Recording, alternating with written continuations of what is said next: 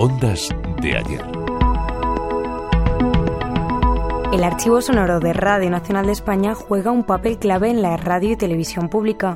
Aporta la información necesaria para dotar de calidad a los informativos y programas que se elaboran. Se encuentra en el sótano de la Casa de la Radio, ubicación necesaria para conservar los más de 900.000 soportes que guarda. Aunque la mayoría se encuentran en perfectas condiciones, algunos de ellos se han visto afectados por el factor humano y la censura del régimen franquista.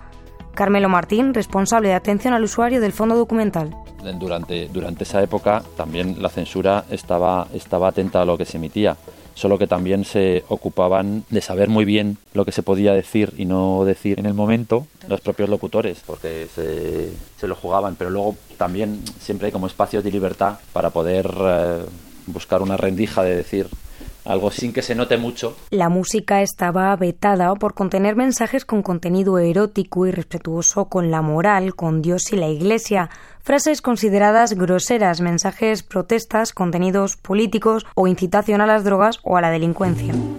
Y más, y más, pero mucho más. Y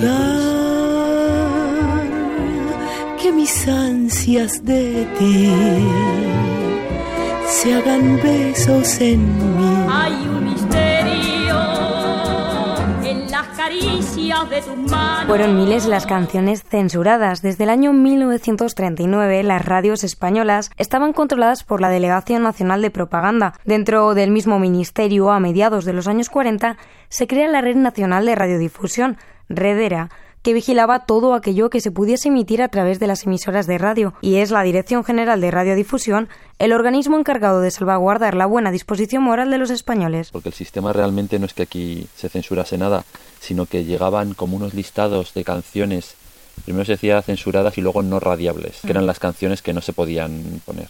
Normalmente tenía que ver con la moral, obviamente, pero es que hay situaciones muy raras, hay canciones instrumentales que están censuradas, es decir, que no dicen nada pero claro, hay algunas que es que es la versión instrumental de otra canción. Entonces la, la letra de esa canción ya decía algo, algo subido de tono para la época, de cariño, ven conmigo, no sé qué.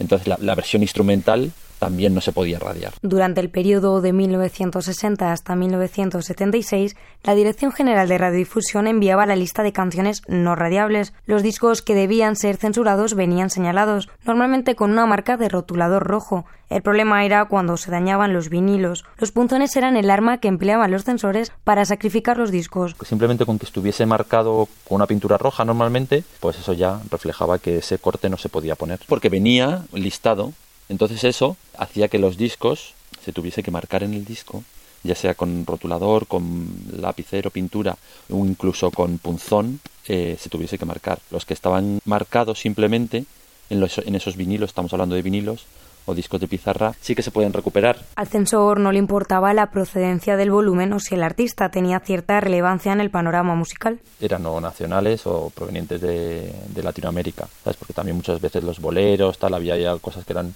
subidas de tono. Hay una canción que era el, el, el Gavilán Pollero, que ya porque que allí no tenía la misma, la misma significación que aquí, pero aquí la letra ya, es decir, simplemente el título, y decía algo así como la, la, polla que más quiero o algo así. Y ya esto aquí era, era irradiable en su momento. La censura decayó prácticamente por completo unos años después de que finalizara el régimen franquista.